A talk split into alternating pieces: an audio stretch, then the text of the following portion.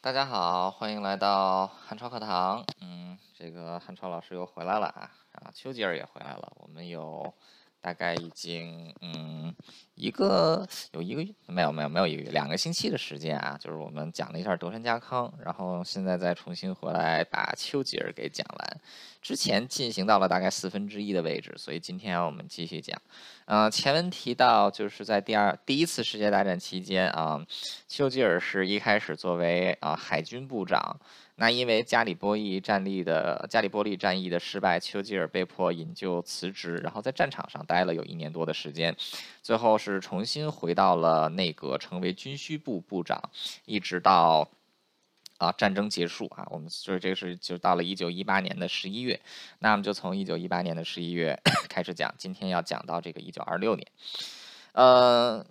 第一次世界大战对欧洲造成了很大的冲击，对英国其实也是如此。呃，人口方面的伤亡是另外一件事情。那对于贵族社会来说，可以是说是对贵族社会造成了比较大的打击啊，就是贵族其实死了很多人，伤亡也很大。啊，就拿丘吉尔身边的朋友来说，就是丘吉尔从哈罗公学毕业的同期的学生有。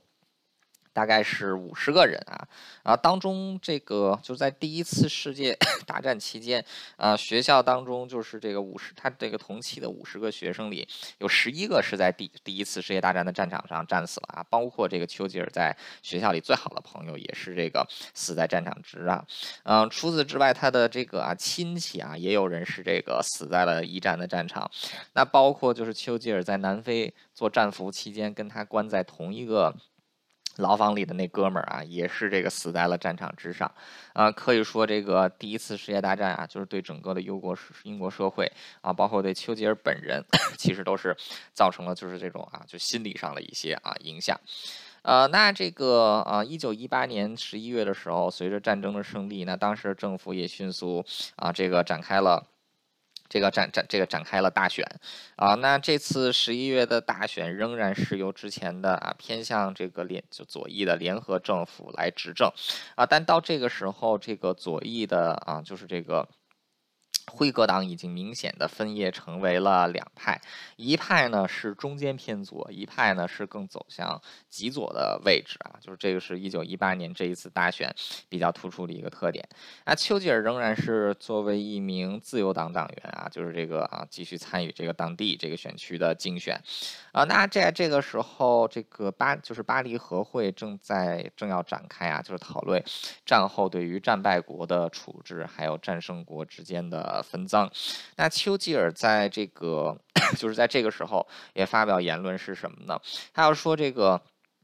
这个丘吉尔就是他就说这个德国啊现在已经是战败啊，但是这个要对德国不要采取这种赶尽杀绝，而是要对德国采取比较宽容的态度。那丘吉尔的想法很简单啊，就是说这个打赢这个打仗的时候什么坏事都要做，但是仗都打完了，这个。该帮助还是得帮助啊，没有必要这个赶尽杀绝啊。除此之外呢，就是丘吉尔也认为，因为现在这个苏俄就是苏共啊已经崛起了，那丘吉尔本人也是觉得这个苏俄的威胁远比德国的威胁来得更大。就丘吉尔他是一个坚定的反共主义者，那他认为让德国再次这个有实啊聚集实力啊，对于日后对抗这个来自苏俄的共产主义势力会有这个非常大的。这个非常大的帮助，啊，那这个当时这个就是当时苏俄已经就是苏共啊，他权力就是他已经基本上啊建立起了自己的政权，正在跟效忠于沙皇的政权啊，就所谓的白军正在进行内战。那丘吉尔本人也是这个十分支持各国对苏俄内战进行武装干涉的。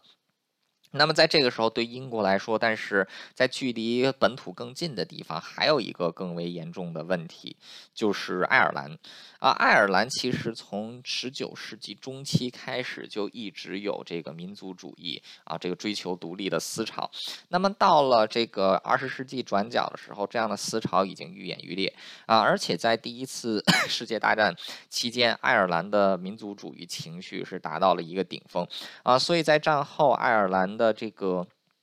就是民族主义者，那才开始采取更加激进的方式来从英国手中争取自己的这个民族权利。那包括爱尔兰共和军啊，也就是在这个时候开始了更为啊，就是更为暴力的这种武装的战役，然后来这个针对英国和英国政府。啊，这个再加上战后啊，就是英国在战争期间啊，这个构建了庞大的军队啊，这些军人退役。这个也是这个军人的退役问题也必须得到解决啊！可以说当时战后的情况是十分啊，就是可以说是一片萧条啊，危机四伏。那丘吉尔这个时候他已经不是军需部长了。那在这个一九一九年一月新政府上任的时候呢，丘吉尔仍然是被留在了内阁当中啊，不过相当于是给他做了一个升职。这一次呢，丘吉尔被任命为战争部长。就相当于是让他来负责裁军啊，因为丘吉尔过去这个在内阁当中已经。这个已经在内阁当中待了将近有十年的时间啊，从次长做到部长，然后这个啊，那他这个再加上他主导军事方面确实是有自己的这个才华啊，所以说现在也是把这个就是裁军的问题就是放在了丘吉尔的面前。那当时整个英国军队在第一次世界大战之前啊，就是英国啊军队，他这个就尤其就单说陆军来说啊，战前英国的陆军大概是四十万人。啊，战争期间就在战争结束的时候，英国的陆军人数已经膨胀到了两百五十万人，那丘吉尔就要面这个他做的第一件事情就是要裁军。那基本上他采取的这个裁军的方案呢，就是说你这个要是先加入 这个加入的早，你的军职越你的军龄越高，你你就越早这个被裁出去啊。那他当时的这个想法是，他当时的这个就是他自己也说是什么意思呢？就是说我们这儿有四个兵，你就让三个兵先这个给他们裁掉，然后呢。再给这个最后剩下的那一个人啊两倍的这个薪水，那丘吉尔的这种做法，这个总体来说做的还是不错的啊，但是也有一些就是退伍军人啊，因为就是这个对于战后的这个福利啊，这个。待遇不满啊，也发生过这一些零星的啊，就是暴动事件啊。不过最后总算是这个跟政府达成议和啊，不了了之啊。所以说丘吉尔他是前前后后用一年的时间，基本上就把当时英国的这种已经膨胀到极限的军队啊，给这个很快的这个处这个处理掉了。啊，另外，他作为战争部长，在这个时候，虽然说他的主要问题是裁军，但是在英国皇家空军建立的过程当中，丘吉尔也是啊，比较的，就是做做到了啊，比较。重重要的一个啊，就是这么这么一个位置啊。首先就是他在一九零九年啊，就是在战争爆发之前，他就已经公开表达过空军在未来战争中啊，就是他们这个啊，就是未来空军地位的看法。那丘吉尔也是在在这个就是在战后就任战争部长期间啊，强烈要求英国必须要组建这个独立的空军啊，并且把空军发展成一支这个独立的伪装力量。那这个丘吉。吉尔在内阁当中成为了这个组建空军的倡导者。那现在这个英国皇家空军之父啊，是这个 Trenchard 将军啊。但是这个丘吉尔在英国皇家空军组建的过程当中啊，在政务方面也是发挥了重要的影响力啊。所以经常有一种说法说，这个 Trenchard 是英国皇家空军的父父亲，那丘吉尔就是英国皇家空军的这个啊教父啊，可以说是 这是这个样子的。啊，那这个爱尔兰问题，还有这个俄罗斯，还有这个苏俄问题，现在在政府的外交啊，还有这个内务方面是两个重中之重。啊，那这个温斯顿·丘吉尔他本人是极端的反共啊，他这个。就是他的这个反共可以说是已经是啊深入骨髓的地步啊。那他这个对于共产主义啊，他认为他就是一个非常邪恶的东西啊。那当时这个苏俄 刚刚建立，共产主义刚刚建立政权的时候，其实，在西方社会当中，有很多人对共产政权都是比较啊。怎么说呢？同情的态度。那丘吉尔当时就是这个强烈抨击共产党的声音，也让他跟当时社会的这个一部这个社会的这个主流意见啊，是这个。相当的这个背道而驰，那也因此他也是这个让就在民间的风评啊，也是这个开始啊变得有点不好啊，就是因为他这个强烈，他这个强烈的这个反共啊，但这个其实也是丘吉尔的一个特点啊，就是他永远会把自己这个认为对的东西，就是用公开的方式讲出来啊。他对共产主义如如此，日后对这个纳粹主义也一样啊。而且不得不说，就是丘吉尔对共产主义的这个他的就是他的分析啊是十分到位的啊。就是这他说这个共产主义它不是一种。政策上的主义啊，它是一种疾病啊，它是一个这个，它是一种教条式的啊，它就是这个，它就是一个从骨子里边就是极端邪恶的，然后它是这个追寻暴力的，然后它是这个反对人性的啊，他就说共产主义最终带来的不是人类的解放，而是奴役全人类啊，就是说他对共产主义。看的还是啊，看的还是这个蛮透彻的啊。不过在 一九一零年、一九一一年、一九一九年的时候，那个时候基本上是没有人听的啊。他的这些说法，直到后来在一九就是在第二次世界大战之后啊，大家才意识到丘吉尔在这个三十多年前就其实就已经是正确的预料到了这个共产主义，它是这个未来会对人类造成的严重的这个严重的影响。啊，那这个啊，在啊一九一九年六月二十八日啊，这个巴黎和会终于是签订了凡尔赛条约啊，第一次世界大战正式结束。啊，那这个第这个当时丘吉尔对这一次的合约可以说是十分不满意的，为什么呢？就是丘吉尔当时他 其实反对强力制裁德国啊，但是现在的结果却是。这个凡尔赛条，这个在这个凡尔赛条约当中，德国基本上是被剥夺了一切啊。那这个丘吉尔对此可以说是十分不满啊啊！但是这个巴黎，但是当时这个英国在第一次世界大战当中损失极为惨重啊，民间的怨恨也是需要发泄的啊。所以说，这个对德国还有对这个对德国等战败国的惩罚，那自然也就是要这个要要要要要要到要的这种。到了这种无以复加的地步啊，所以这个也是没有办法的。呃，那这个丘前面提到丘吉尔，他就是这个在组建英国皇家空军的过程当中有非常重要的作用和影响啊。但是这个他，而且他之前本人啊也是学习飞行啊。但是从一九一九年的七月开始，丘吉尔就再也没有开过飞机了。为什么呢？就是在一九一九年的七月十八号这一天，丘吉尔差点死了。他在跟他的这个教练啊。一起这个啊进行这个训练，这个训练的时候啊，然后这个从三十米的高空啊，飞机突然就是引擎故障，然后掉了下来。这个还好啊，没有掉到这个水泥地上，掉到这个草地上，而且是这个啊，基本上是这个搓下来了啊，不是直接这个坠坠落啊。那这次事件，丘吉尔这个啊，就是丘吉尔的教练，他是这个腿断了，然后丘吉尔呢是这个全身有多处淤青啊，然后头也给这个划破了啊。结果这个他老婆就跟他急了，他老婆就说：“你这个，你这以为未来你不是要当英国首相吗？啊，结果你这个没当首相，你就先当成，你都先先成烈士了啊！说这这这怎么可以呢？”啊，所以这丘吉尔一想也是啊，这飞行太危险，所以这个从此之后啊，丘吉尔就放弃了自己成为一个成为这个飞飞行员的梦想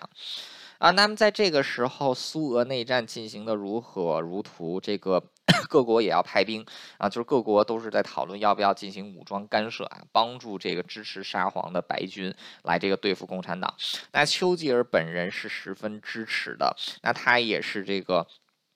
就支持英国派兵啊，到后来英国没能派出这个像样的军队，丘吉尔就支持当时的捷克派出的武装干涉军。那丘吉尔一开始对于这个武装干涉军可以说是信心满满啊，然后甚至给予这个强烈的支持啊。然而很可惜，就是丘吉尔他没有预料，他这个自己当时没有看清的一点，就其实沙皇政权他之所以会倒台，并不是因为他是被共产党推翻，而是因为苏俄就是当因为而是因为这个。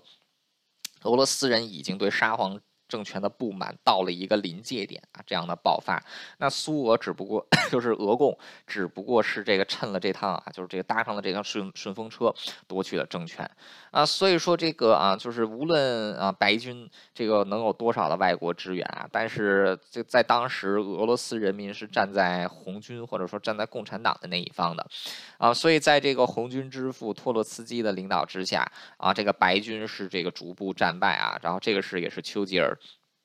这个丘吉尔，这个始始料未及的。啊！那因为在这个支就支持苏俄内战的这个立场上，他跟当时的首相这个 Lloyd George 也是发生了冲突啊。然后这个后来也是对他的仕途受到了很大的影响。那丘吉尔也是就学到了 学到了一个教训，就是在内阁当中啊，就尤其是自己在内阁当中，如果不是首相的职位，就千万别。别与首相发生这个直接的冲突啊，这样一来肯定会从这个首相当中被踢被被从这个内阁当中可能会被降职啊，或者被踢出去。呃，那这个苏俄的问题告一段落，但爱尔兰的这真是摁下葫芦起了瓢啊！爱尔兰这边又出事儿了，就是在这个就是爱尔兰共和军前面提到，在与此同时采取更为激进和暴力的手段来。追求爱尔兰的民族独立，那就采取这个暗杀呀、刺杀呀，这个恐怖活动啊，然后来来攻击这个英国政府的 这个有英国政府的这个有关人员啊。那这个在爱尔兰的压力之下，当时英国的国会啊，也是这个啊，就英国的这个就就是当时的这个爱尔兰法案啊，就摆到了英国国会的面前啊。因为这个爱尔兰它除了有民族问题，还有宗教问题啊。爱尔兰南部普遍都是信仰天。主教的，但英国信仰的是这个昂格鲁宗，就是这个走这个宗教，走这个啊宗教，这个就是它是这个就是新教啊，它跟这个天主教还是有不同，所以说它是宗教问题跟民族问题掺杂在了一起。那在爱尔兰南部的二十六个郡，基本上都是信仰这个天主教的啊，北边的这个六个郡啊，基本上是信仰这个。清教的啊，那这一次的这个爱尔兰法案啊，其实就是把爱尔兰给分治啊，北方六郡和南方的二十六郡啊分开，然后其实就是现在的北爱尔兰，还有这个爱尔兰共和国的这个啊这个雏形啊，它是以宗教界限为这个划分的啊。那这个当时为了能够维持爱尔兰的这个治安啊，那丘吉尔是派出了两支这个啊准军事部队进入爱尔兰，就是这个。这个啊，就是皇家爱尔兰警备团，还有这个啊，就是这个就是这个辅助警备师啊，就是两个这个这支部队。啊，这两支部队其实并不是标准的正规军啊，更多的是这个在北爱尔兰地区，就是这些。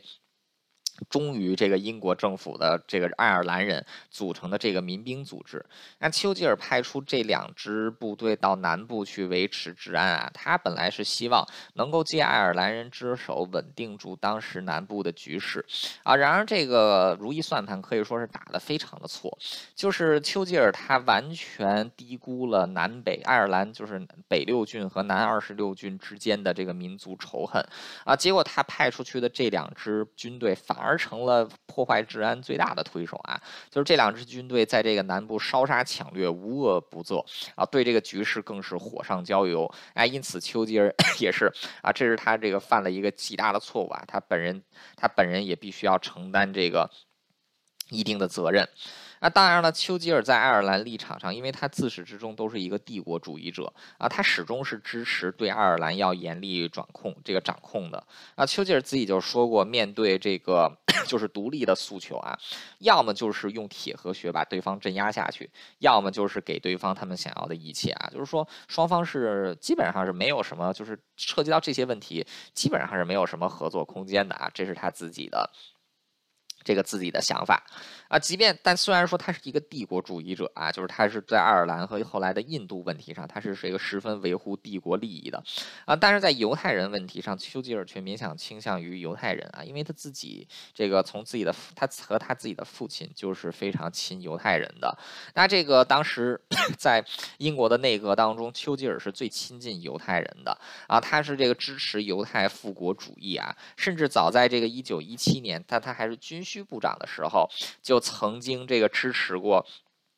让犹太人在巴勒斯坦建国啊，就是他也是比较早支持这个西，就是这个犹太复国主义的啊西方的这个政政治家。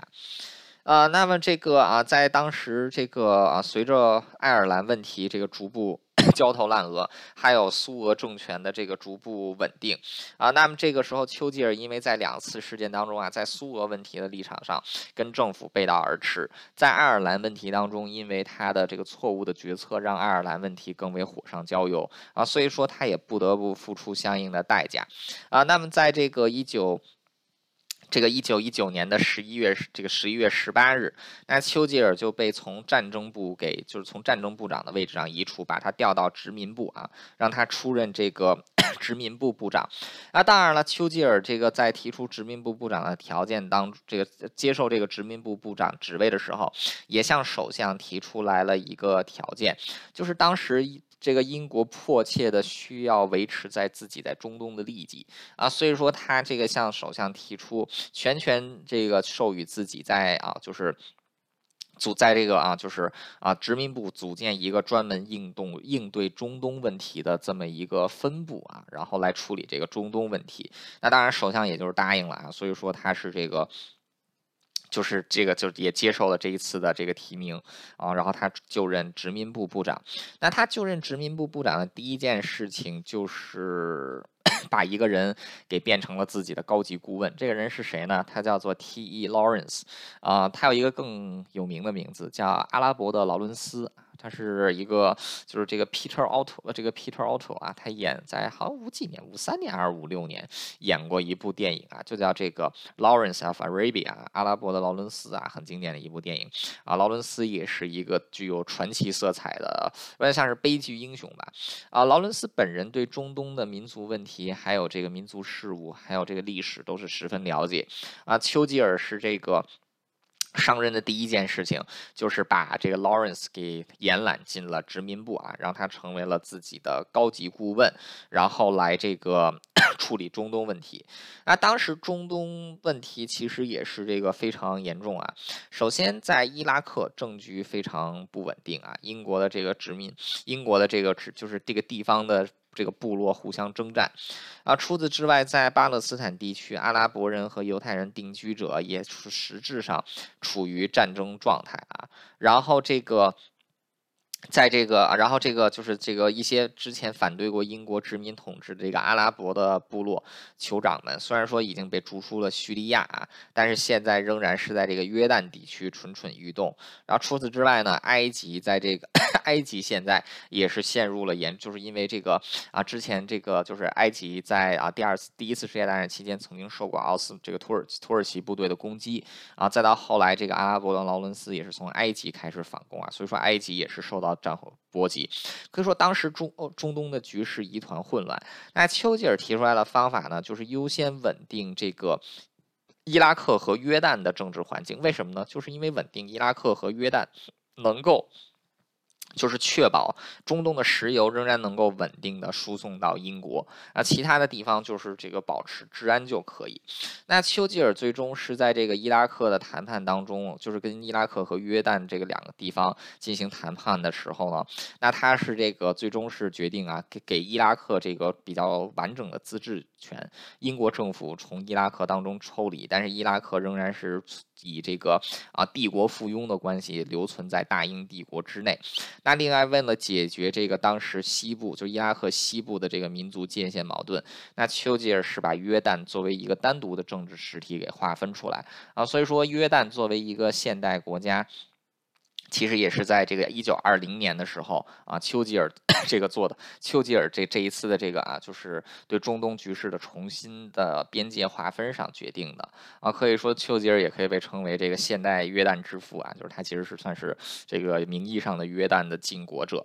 那丘吉尔在，但丘吉尔在这个时候其实也展现出了他对伊斯兰教的无知啊，就是他这个在伊拉克参与谈判的时候，就曾经就给助手的笔记就透露出来，他完全搞不懂。这个逊尼派穆斯林和什叶派穆斯林就是为什么互相打来打去的？他只知道两个是互相打来打去的，那为什么打来打去的啊？他却这个。他却这个十分十分不理解啊，就也能凸显凸显出来，就是他对于这个就是穆斯林的无知吧啊。但不管怎么样，丘吉尔在中东的一系列安排，确实对帝国的稳定起到了这个至关重要的作用啊。包括后来在第二次世界大战期间啊，就尽管说这个当时 这个北非地区已经是被打成了焦土啊，但是丘吉但是这个就是中东地区仍然是能够稳定的为英国输送这个必要的战。战争物资啊，尤其是石油。啊，那么这个丘吉尔就他在中东完成了自己的旅行之后，就先到埃及，然后呢从埃及返回英国啊。结果就在一九二零年的这一年啊，也算是丘吉尔人生当中这个比较灰暗的一年。首先就是他在从埃及返回英国的途中，他的啊就是他老婆的他老婆的弟弟啊，就是这个。这个 Bill 啊，Bill 也是这个上一战上过战场，在战场上也受了伤啊，而且这个只要在战场上从战场回来之后，他也得了严重的心理疾病啊。结果就在丘吉尔从开罗回到这个英国的途中，这个 Bill 就在巴黎自杀了啊。这个。后来大家看丘吉尔就是比较年老的时候照片，他总是拄着一根手杖啊，手杖是象牙的啊，这个然后这个这这个这个象牙手杖其实就是 Bill 送，就是临死之前写遗嘱啊，就把这个象牙手杖送给了这个丘吉尔啊，所以丘吉尔日后也都是一直把这个 手杖带在身上啊。这件事情是发生在五月，呃。一个月之后啊，就是六月二十九号的时候，丘吉尔的母亲死了。这个距离他，这这个距离丘吉尔的父亲过世啊，已经过了这个超过二十年的时，这个超过二十年的时间了。啊，丘吉尔的母亲 Jenny 这个是个美国人，长得十分漂亮。啊，在这个原这个老公死了之后，后来又从这个嫁了，就是又嫁了两个老公，而且一个比一个年轻。呃，Jenny 的最后一个老公只比丘吉尔大两岁，就是这个，就是这个最后的一个老。老公只比自己的儿子啊大两岁啊，就是这个越越娶越年轻啊，也是一个人生赢家啊。Jenny 这个当时是也是这个只有六十七岁啊，Bill 死的时候三十四岁，Jenny 死的时候六十七岁。Jenny 是从这个楼上摔下来，把这个啊就是这个骨头给摔断了啊，然后在病床上躺了几天啊，就这个 就这个死了。啊，那么在这个时候，丘吉尔的长子 Randolph 在学校里也受到了这个校长的这个虐待啊。那个校长就是是个恋童癖，就猥亵了丘吉尔仔。结果这个丘吉尔就把这个校长给这个收拾了一顿，然后跟他的儿子说啊，以后谁要再敢碰你，你就直接跟他说 no 啊。然后这个你告诉我啊，你爸爸，你爸爸把他给打一顿。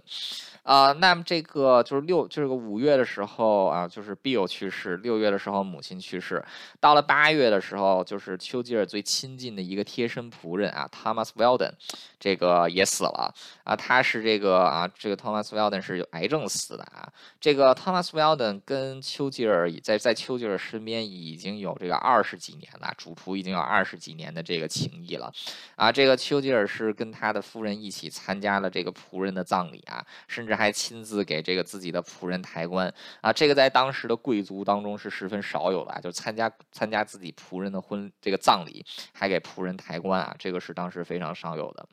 呃。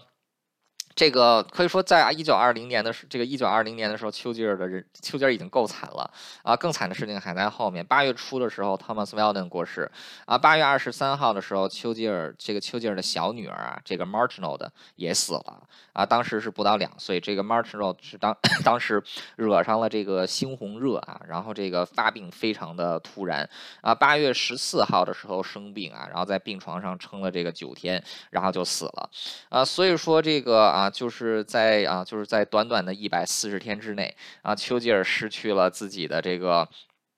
就是七弟啊，然后失去了自己的母亲，失去了自己的这个啊，就是最这个跟自己最久的仆人啊，自己的这个小女儿也死了啊，可以说这个啊，就一百四四十天之内啊，四个生命当中相当重要的人就相继的这个啊，这个离他而去啊。那他自己这个跟自己的太太也是说说说，哎，就是这这年这个过得实在是太痛苦了，而且因为这个 Bill 他死的早，然后这个 Thomas Weldon 死的也早啊，女儿这个两岁不到两岁不到就死了。自己的母亲也六十七岁，那丘吉尔这个时候 其实也不小了，他一八七他一八七四年的，这个时候一九这个一九二零年，丘吉尔这个时候也四十六岁了。丘吉尔在他父亲死就是他已经到了他父亲死亡的那个年纪啊，所以丘吉尔认为自己的人生真的是不长久了，他一直认为自己是这个活的就是非常短的啊，所以他他迫切的希望能够做一点这个惊天动地的事情啊。那么这个虽然说这个在一九二零年他就有这么多重要的人离他而去啊，但同时也。也是在这一年，他收获了人生当中非常重要的一个朋友，是一个德裔英国人，叫这个 Frederick Linderman 啊，是牛津大学的一个教授。那两个人可以说是一见如故，很快就成了知心好友。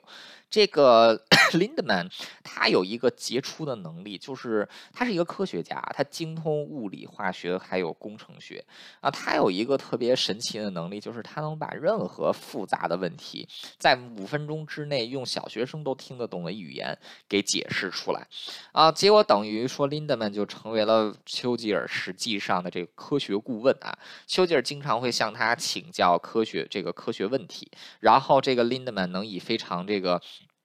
就是简单的语言给丘吉尔解释出来啊，所以也是因为这个朋友丘吉尔这个 能够第一时间掌握到当时最新的这个科学技术啊，这个对于后来第二次世界大战的。这个第二次世界大战的时候，这是有非常重要的影响的啊。除此之外，这个 Professor Linderman 啊，他也是这个在政治上跟丘吉尔非常的靠拢啊，就是始终对这个跟丘吉尔的这个政治阵线是站在同一立场。两个人的这个友谊从一九二一年开始啊，一直是这个延续到 Lindeman 在这个六十年代过这个五六十年代的时候过世。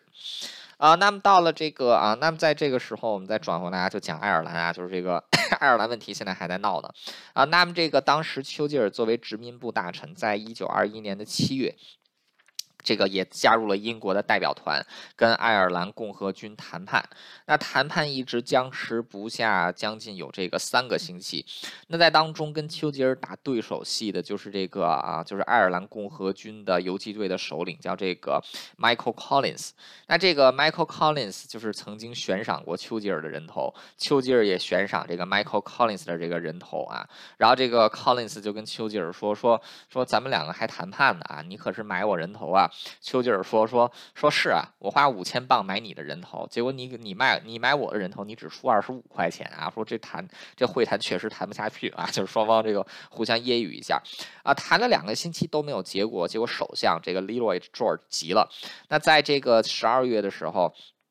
这个十二月的时候啊，这个这个 Leroy George 直接就跟爱尔兰的这个就是代表团发出了最后通牒啊，就是说这个如果说 就是在明天。”结束之前，你们要是再再。你们要是再再不这个，我们要是再谈不出什么结果，那就不用再谈了，就是直接这个全面开战好了。啊，最后就是这个啊，就是爱尔兰共和军也是没有办法，最后就是选择在十二月六号这一天啊，签订了这个就是啊这个当时的协议。那这次协议其实就是之前提到的爱尔兰法案啊，这个北部六郡跟南部的二十六六郡分治啊，其实实际上就是形成了现在的这个英国境内的北爱尔兰部分，还有属于爱尔兰这个共和国的啊这一部。分啊，那这个在南部的二十六郡，这一次的经过这一次的谈判，他们获得了实质上的独立啊，甚至在外交上。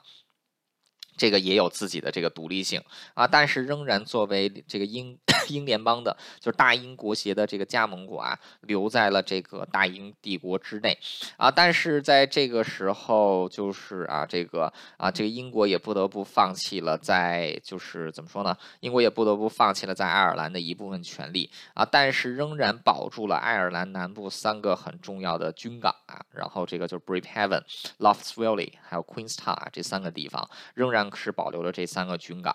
啊，所以说这个啊，就是当时这个这个爱尔兰谈判的结果，应该来说双方都是取得了自己能够接受的利益。那接下来这个整个二十年代啊，爱尔兰跟英国之间再也没有发生过什么严重的这个像二十年代像这个二十年代初期的时候啊这么流血的这么这个流血的冲突。啊，那么在这个时候，这个 英国的内阁也是受到了一定的冲击，就是当时在内阁当中爆发了一次的这个啊，就是受贿丑闻啊。那这个主要是这个 Leroy George 还有他的亲信啊，涉及到这个啊，就是财这个财就是啊权钱交易当中啊。但是这件事情后来经过这个听证会的调查，是被证明是子虚乌有的啊。但是丘吉尔这个自己在这一次事件当中也是受到了这个。啊，受到了影响啊，但是这个他这一次的表现还算是十分抢眼，就是当时有一个啊反对党议员啊指出，就是说丘吉尔有可能啊有可能也参与到了这一次这个腐败案件当中，那丘吉尔可以说是在这一次这个国会就是议会的这个质询当中啊发表了一段非常。这个有趣的演讲啊，他在这个演讲当中就说说他本人还有他的家人没有以任何的形式、任何方式接受过任何啊来自这个精神上或者物质上或者金钱上啊来自于这个某某某人和某某某团体的援助，那任何指责他。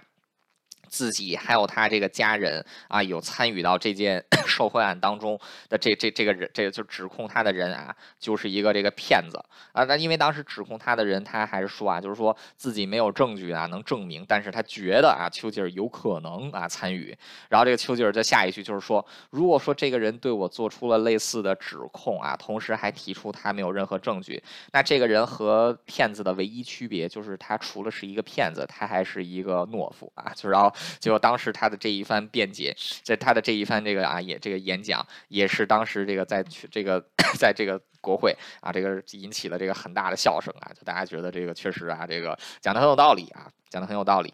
啊。但是不管怎么样，这一次的啊就是。这一次的这个就是啊，财政丑丑，这个就是啊，贿赂丑闻啊，对政府的威信造成了很大的损失啊，而且在这个时候，英国的内忧外患仍然是不断啊。在一九二一年的时候啊，首先就是这个英当时的失业率啊，因为战后这个大量的退伍军人从战场回来，失业率 非常高，达到了六十年来的高峰啊。除此之外，这个啊，爱尔兰条约啊，没能保住整个爱尔兰，让很多的这个国内的保守主。者这个不满啊，除此之外就是这个，这个当时有一个就是英国的一个陆军的啊元帅啊元帅啊 Field Marshal，他在这个啊东欧还有被这个刺杀啊。除此之外就是这个苏联啊已经崛起，把这个之前俄罗斯是英国的盟友啊，现在也是跟这个 英国走向背照背道这个而驰的道路。那除此之外，因为当时这个就是战后英国的政府。财政枯竭，不得不削减大量的社会福利，也是让大量的这个民众不满。那可以说，在整个一九二一年，大这个民众对于英国政府的不满已经到了这个极为严重的地步。那这个当时在国在议会当中还掀起了对于首相的。不信任动议，那这一次不信不信任动议也是以极为这个就是啊，是以这个极为弱势的票数啊，就是这个不信任动议没有通过，但也是直接导致了这个在当年的 一九二一年的十一月，也就是在三年之后啊，就是这个自一九一八年之后三年之后，英国再一次全国大选。那这一次丘吉尔也是继续在当地在这个当地选区初选啊，但是他在这个时候很遗憾患上了严重的阑尾炎，不得不接。受了阑尾切割手术，因此没能够参加自己的这个选前的活动。那最终十一月六日的这次大选，这个联合党惨败啊！联合党是这个惨败。那丘吉尔本人。也失去了他的议席，那一瞬之间，丘吉尔不仅没了内阁的职位，也没有了自己这个议员的职位啊。然后在这个当时啊，就是这个当时丘吉尔也揶揄了一下自己，他说什么呢？就是他刚刚做完切割阑尾的手术嘛。他说他现在是没有公职，没有议会的席位，没有这个党派啊，同时连阑尾都没有啊。这个丘吉尔自这个一二十世纪初啊进入内阁以来，将近二十年的时间，现在终于是失业了。呃，一九二二年十一月的时候，丘吉尔这个啊失这个失业。那失业的时候，他还是得赚钱啊。他一直以来主要的经济收入来源都是他的稿费。那么，他在这个就他在 一战期间，其实就已经开始在出这个陆续出版一本书，叫做《世界危机》（The World Crisis） 啊，主要是探讨以第一次世界大战爆发的原因，还有他对一些世界主要领导人的这个个人的评价啊。那这个整部书。可以说是这个啊，他是这个对于自己的政敌是这个大加批判啊，然后对自己有更多的这个修饰和粉饰。那这个在这个很多的。当时的这个政政界的这个啊评论对这本书都是评价很低啊，但是在民间这本书却引起了极大的回响啊，因为丘吉尔确实是个不错的作家，而且这本书这个对于一战的解读在当时也算得上是新颖啊。这个后来一九五三年在丘吉尔获得诺贝尔文学奖的时候，那这一部这个啊世界危机其实也是 这个作为颁给就是颁给他诺贝尔文学奖的其中一个依据啊，而且丘吉尔因为这部书也是。赚的。赚的这个盆满，这个盆满钵满，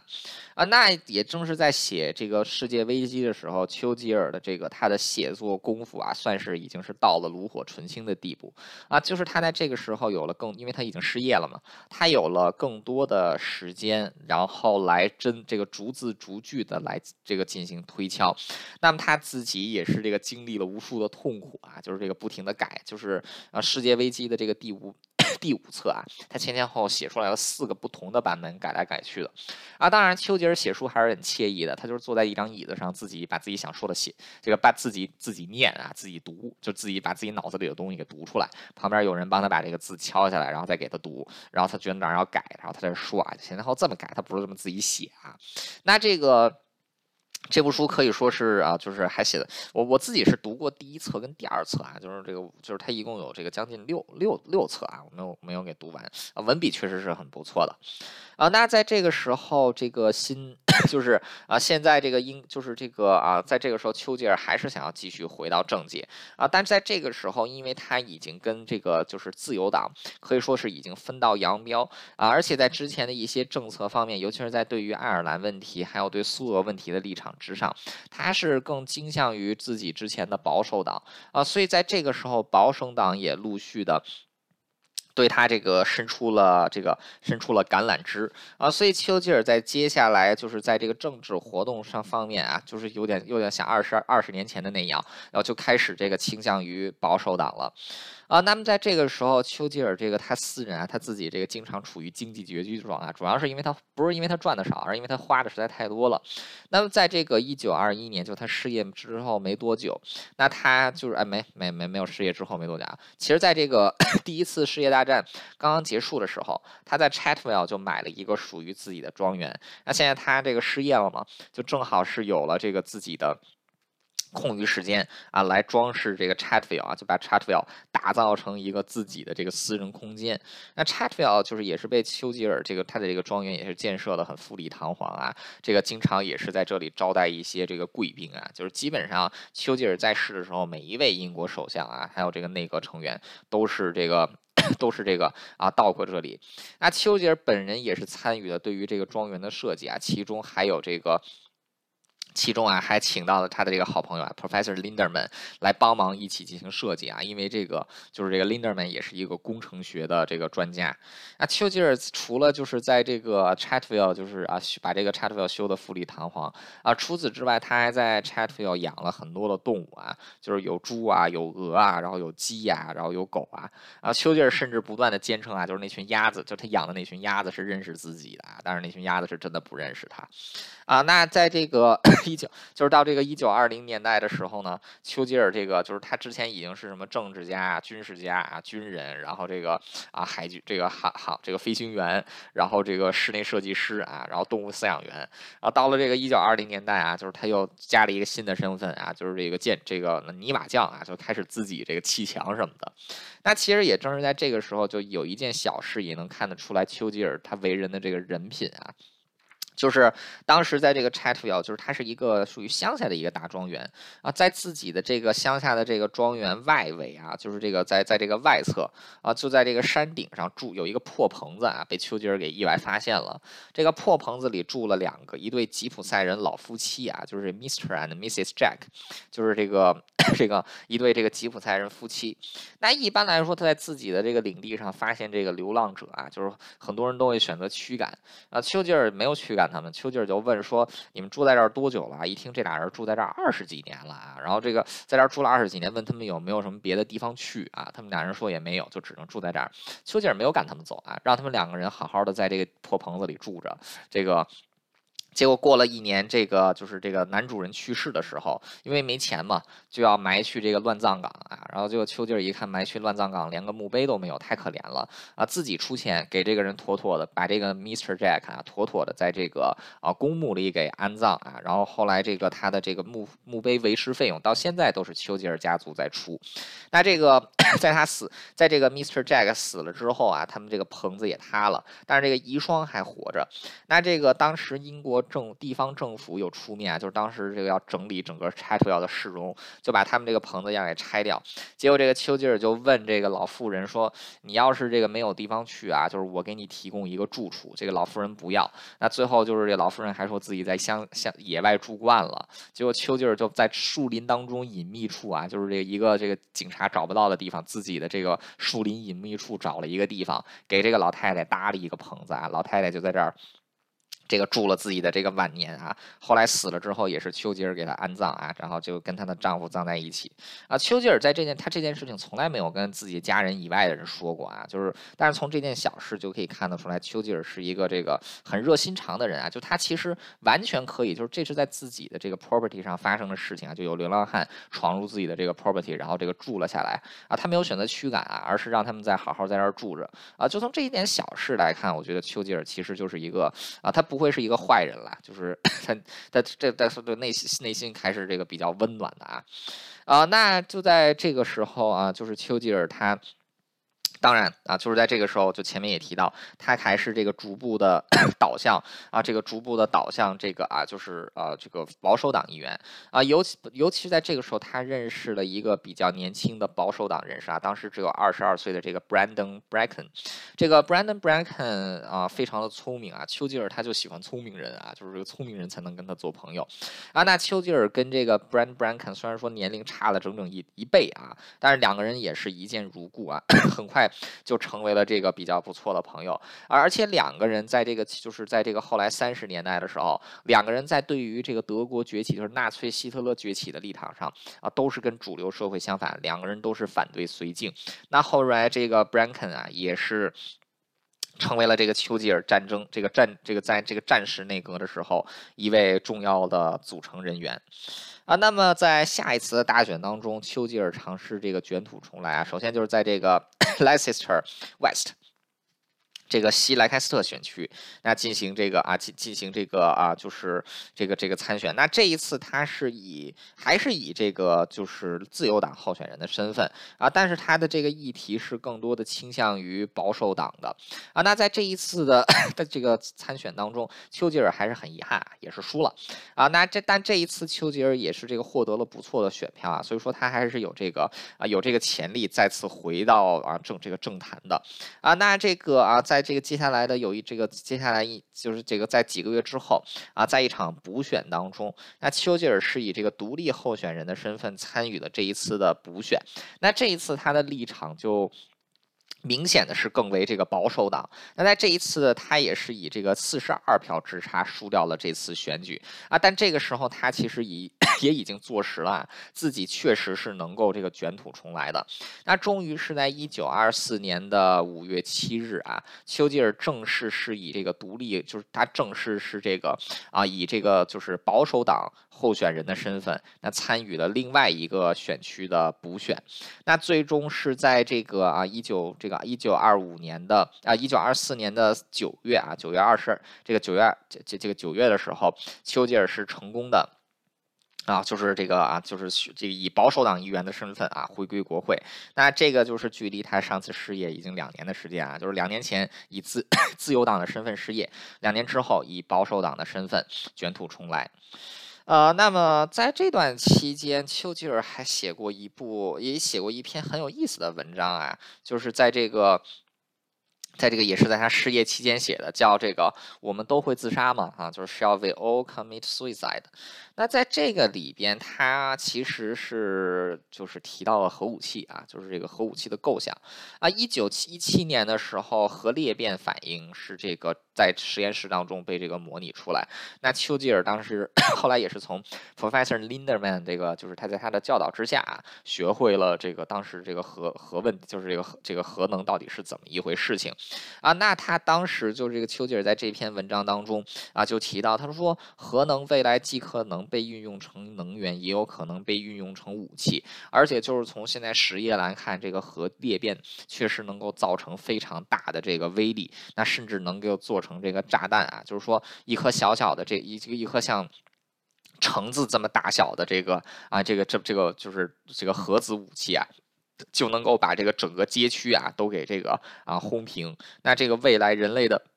人类这个这个未来啊，就是说很有可能战争会变得更加残残酷啊，所以说当时这篇文章的题目就叫做“难道我们都会自杀吗？”是要为 all commit suicide。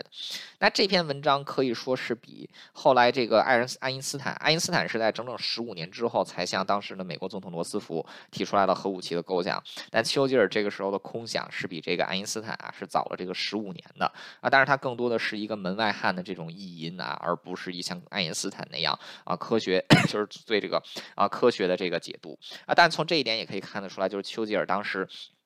他的科学知识啊，一直是跟得上这个啊时代脚步的。那因为丘吉尔这个之前在就是之前他在内阁当中有这个将近十就有超过十多年的经验，那这一次重新回归保守 保守党，那对于保守党的这个就是保守党来说啊，丘吉尔也是一个重要的财这个资产，而且在这一次的这个竞选当中啊，就是在这一次的这个。选举当中，丘吉尔也是为这个保守党争夺了大量的这个声望啊，因此在丘吉尔这个成功进入国会之后，那当时的这个首相啊，Stanley Baldwin 啊，也是这个 就是啊，因为丘吉尔这一次选中了这个这个这次选举啊，也是一场大选啊，所以说 Stanley Baldwin 是再一次就任首相。那因为丘吉尔在这一次选举当中也算是有些功劳，再加上他本人在内阁当中已经这个就虽然说丘吉尔这个时候是不到五十岁啊，但在内阁当中已经。这个待了将近有二十年的时间啊，可以说是非常有那个经验的。所以说，Stanley Baldwin 也是把丘吉尔带入了自己的保守党内阁，那是让丘吉尔就任财政部部长啊。所以说，这个时候丘吉尔已经当过很多的这个在内阁当中啊，已经当过很多部长了。他一开始是外交部的次长，后来是这个内务部部长，然后是海军部部长。军需部部长啊，这个战争部部长，然后是这个殖民部部长，现在又到了财政部啊。基本上好像好像除了这个 劳工部门啊，还有这个陆军，还这个劳工部门啊，他没有这个掌管过。现在似乎能掌管的部门都已经被丘吉尔给这个啊这个掌管过一次了。那这个其实丘吉尔这次能进入内阁也是有一定的运气成分了在啊，就是因为当时 Stanley Baldwin 他迫切的需要把丘吉尔这一员啊。共这个自由党大将从自由党彻底分离啊，所以说是向他这个提供了这一个内阁的职位啊，彻底断掉丘吉尔，再回到，再再回到这个啊，就是这个自由党的可能啊，所以说 Stanley Baldwin 也是有这样的考量的啊，所以说丘吉尔这个这次的运气也是十分不错啊，那他是这个进入了。这个就是进入了这个内，就是这个再一次进入内阁当中啊。另外，丘吉尔就是像前面几期我们提到的一点，就是在政治上他可以跟人吵的这个不可开交啊，但私底下他能跟大部分的这个不同党派的人维持不错的朋友关系啊。即便后来他跟这个 Stanley Baldwin 在政治上是决裂的啊，但两个人的友谊一直是持续到这个 Baldwin 啊这个 Baldwin 过世。啊，不管怎么样啊，可以说丘吉尔他并不是并不能胜任财政部长这个职位，为什么呢？就是是他的财政知识其实并不丰富啊。他的父亲当年做过财政部长啊，他的父亲是有丰富的这个经济知识啊，但是丘吉尔的经济学知识只能说是非常的基础啊，就是这个比较。比比比比较烂啊，所以他更多的要依靠于这个幕僚的意见。那么，在一九二四年他在就任财政部部长的时候，当时的英国财政只能是用啊，就是这个一团混乱来形容啊。首先就是这个通货膨胀率啊极高，然后这个整个帝国之内的财富啊，就是 这个啊帝国与殖民地之间的财富分配不均，甚至英国本土的财富啊也是这个分配不均。啊，除此之外呢，就是这个战后经济，这个战后的这个经济一直都没调整过来啊，所以说国家的经济现在实质上是这个停止在，实际上国家经济当时处于停滞状态啊，而且这个失业率啊仍然是这个。非常高，那这个当时这个政府啊，之前的政府为了能够扩展自己的财政收入啊，甚至把这个收入税啊，就是这个这个就是他的这个收入税提高到了惊人的百分之二十五啊，这个百分之二十五的收入税对民众的这个压力也很大啊，所以说丘吉尔他当时这个他继承的这个英国的财政可以说是一团混乱，就需要靠他来进行改变啊。当然了，丘吉尔作为一名他骨子里啊，在经济政策上他还是这个追求自由。这个自求这个追求自由贸易。啊，当然现在丘吉尔他认为啊，就是现在 这个当务之急，除了追求自由贸易之外，还要尽快的要达到财政的这个财就是这个国家预算的平衡啊，还有呢，就是这个为了打算达到这个国家预算的平衡啊，就也是这个削减这个福利啊，也是这个逼不这个逼不得已的啊，那这个。当时这个，但是丘吉尔在这个削减这个福利之前，他第一件事情就是削减军队的预算啊。就是丘吉尔之前在就任海军部长和战争部长的时候，始终在为军队争取预算啊。当然现在他却是给军队这个裁撤预算的这个重要人士啊。这个也是丘吉尔的一个特点，在其位谋其事，就是他到哪个部门，他就会为哪个部门强烈的争取权益啊，丝毫不顾之前。这个之前的这个情面啊，比如说他对海军和陆军的经费进行了大规模的裁撤啊，甚至就是因为 他的这次裁撤，当时新加坡没能够加固自己的这个军港啊，日后在第二次世界大战的时候，新加坡这个快速沦陷啊，跟于这个他跟他的这个基础的这个战略设施没有做好，也是有这个。也是有这个很大的问题。啊，除此之外，还有一个对丘吉尔诟病，就是这个当时他拒绝了海军部啊建造这个诸多 重型巡洋舰的计划这个计划，啊，但其实际上就是丘吉尔虽然说拒绝了很多这个巡洋舰的这个啊这个就是这个修筑计划这个就是修建计划，啊，但丘吉尔这个在丘吉尔当担任财政部长期间，其实海军的军费其实是膨胀了二十倍的啊，就是丘吉尔他并没就是他，因为丘吉尔自己他是认为英国是需要强。力大的海军，而不是陆军，所以说他对陆军的军费是到的这种锱铢必较，但是对海军呢，他是能网开一面则网开一面啊。所以在这个英国在这个第二第一次世界大战和第二次世界大战之间这段期间啊，英国造的这个战舰的吨位啊，其实是德国、意大利还有日本三个国家加在一起，所以它其实这段期间，这个在丘吉尔这个就是在在这个财政拨款之下，英国的海军仍然是有这个不错的输出啊。这个就是英国还是还是有这个不错的输出的啊，所以说这个 就这个英国海军它这个战争期就是在这个啊就是战两战期间没能做好这个战争准备的这个责任啊，并不能是完全怪在丘吉尔的头上啊。另外在这个时候，丘吉尔也是做出了一个严重的战略误判啊，就是当时丘吉尔认为英国跟日本最终不会有一战啊，他觉得这是没有用的啊，他觉得这个这个英日本跟英国是不会打起来的。这后事后啊，确实是也是这个啊打了自己的脸。啊，那不管怎么样，就是他现在他作为一个财政部的部长啊，他也不得不参与诸多的这个国际谈判。在一九二五年的一月，他就参加了巴黎的这次啊会谈。那这次的这个混谈也是这个签订了这个限制各国海海军还有陆军经费的这么一个会谈，就有点像是要这个 第一战打完之后，大家都希望和平嘛，那他就开始这，那他也就参与了这一次的这个谈判啊。但即便是如此，他还是为英国争取到了这个。争取到了这个不这个不错的利益啊，啊，那但接下来就是丘吉尔，他可以说做出了人生当中最错误的一项决定啊，也是后来被这个啊，就是他这个日后攻击丘吉尔最多的一个地方，就是在一九二五年的三月，丘吉尔决定恢复金本位制，就是让英镑再次与这个黄金价格直接挂钩。那现在英镑是跟白银价格这个直 接这个直接挂钩的。那当时在这个就是在这个上一代。政府的时候，很就是当时这个希望英国能够重新回回归金本位制，可以说是一个社会共识。无论是保守党啊、自由党，还甚至是工党啊，都提倡这个回归金本位制度。那因为当时英国。那当时这个法国跟美国已经早早的恢复这个金本位制度，而且自己的这个经济还发展的这个不错啊，所以说这个当时 英国国内也是有强烈的恢复金本位制度的呼声。当然了，丘吉尔本人经济不太在行，他需要幕僚，所以说当时丘吉尔请到了这个四位当时英国比较有名的经济学家，来自不同的流派啊，这个当中就包括了这个 Red。这个 Reginald 啊，这个 m c k e n n y 啊，然后还有这个 Neymar，还有这个 Lord Bradbury，还有一个呢，就是约翰凯恩斯啊，就是后来凯恩斯主义的这个这个这个就是这个是这个创造者。那当时这个 Neymar 和这个 Bradley 两个人是支持恢复金本位制度，然后这个凯恩斯 还有这个 McKenna 两个人是反对金本位制度的。那凯恩斯就当时向丘吉尔指指出啊，就是如果说让英镑和金就是跟黄金直接挂钩。会让这个英镑直接这个 就是价值虚高啊，就是说会让这个英英镑不自然的升值。那这样一来呢，就是这个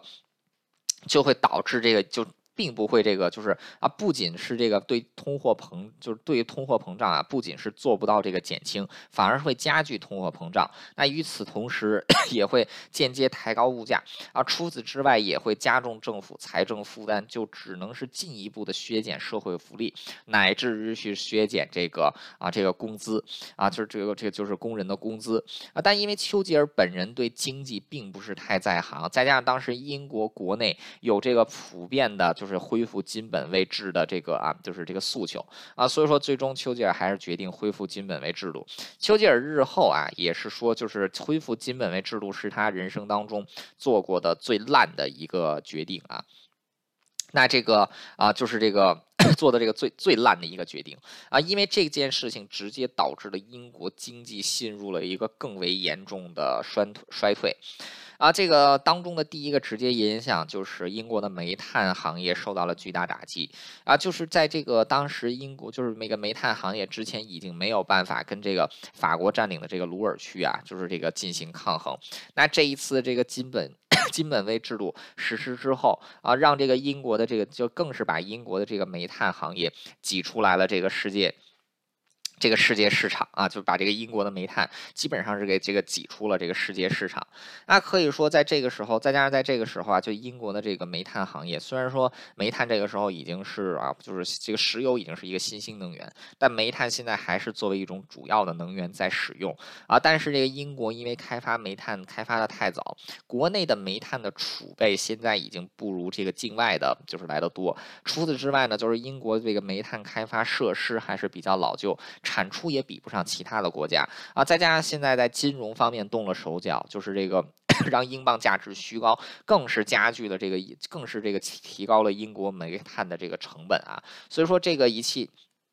所以说这个就是这个就是啊，这个金本恢复金本位制度，第一个遭受冲击的行业就是煤炭行业。那随着这个煤炭这个成业的需，这个煤炭成本。这个大幅提高啊，这些这个煤炭就是这个煤就是这个工厂老板不得不通这个想尽各种方法来来这个啊降低成本。那当中就是其中包括了削减 政府的，就是削减了这个就是啊工人们的福利，还有就是工人们工工资啊。这个就跟凯恩斯在这个之前预测的可以说是这个可以说是这个啊预这个预模这个一模一样的。啊，那么这个当然，丘吉尔在这个时候也是提出来了自己的，就是因为他作为财政部长啊，他要代表内阁提出财政预算。啊，即便是他当时这个 寻这个主要是寻求这个财政财政方面的平衡。啊，但是仍然在这个就是在这个人民的福利上，他还是做出了很多的让步啊，就比如说这个啊，当时把这个就是这个当时有人就提议直接取消到这个就是退休人士的退休金啊，但是他是把这个退休金的这个。thoughts.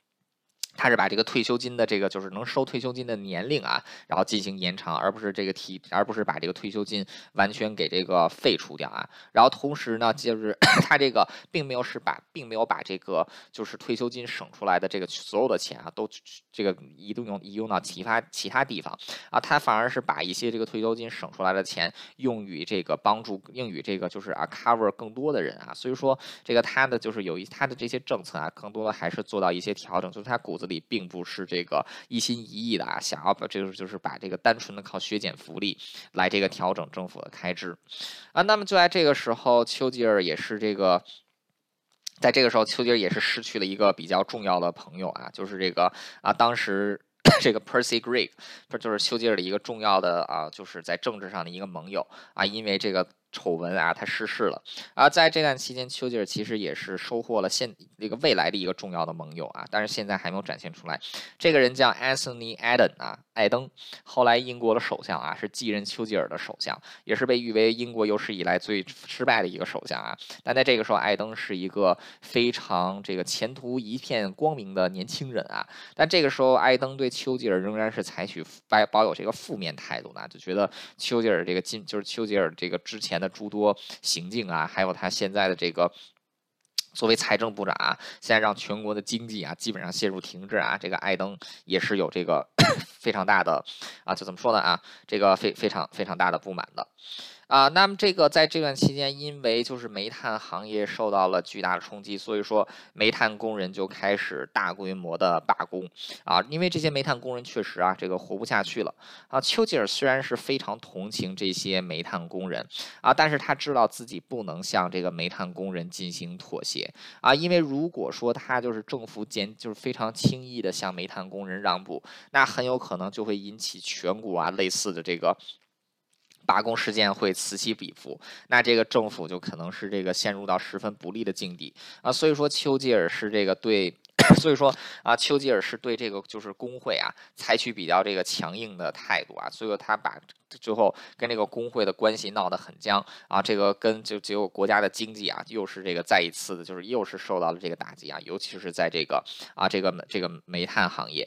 那可以说在这段期间，就是整个啊就是这个因就是因为金本位制度的恢复啊，引发的一系列问题，把财政部给这个推上了这个风口浪尖啊，但在这个个时候，当时因为经济就是之前已经持续低迷了这个数十这个十多年的时间啊，就是这不也没有十多年了，持续低迷了这个将近十年的时间。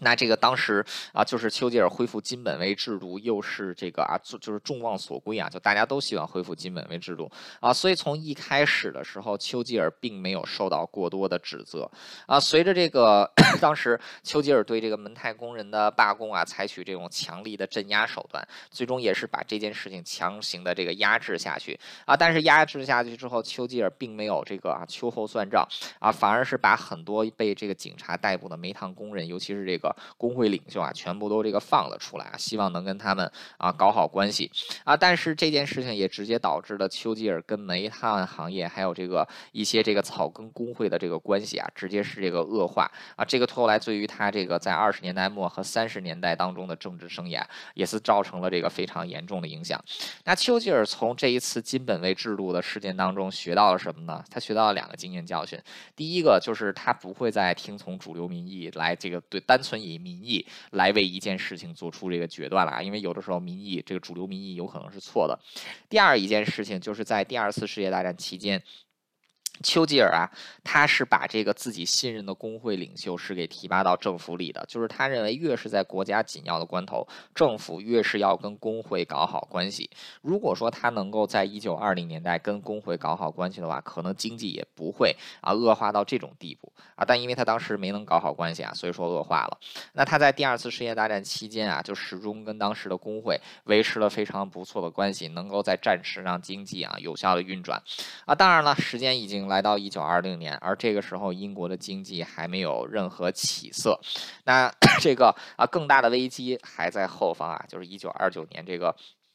股票市场的这个大崩溃引起全球的大萧条。那么丘吉尔可以说在这个时候，这个总算是回到了保守党，又回归回归了保守党，又回归了内阁。但是现在更大的问题却要保持在自己啊，保这个在自己面前。而且丘吉尔这个时候觉得自己人生似乎已经来到晚年了啊，因为这个自己已经是过了五十岁的人了。他觉得自己随时都有可能会死，他希望能够在自己死之前能够完成自己的这个首相之梦啊，或者说能够完成自己的这个。政治上的野心，啊，然而正所谓天将降大任于斯人也，必先苦其心志，劳其这个必先啊饿其体肤，苦其心志啊，这个啊这个随着股票市场将会在一九二九年崩盘啊，但是在股票市场崩盘崩盘之前，丘吉尔的政治生涯先自己崩盘了。那么丘吉尔的政治生涯是如何崩盘的呢？啊，那丘吉尔这个。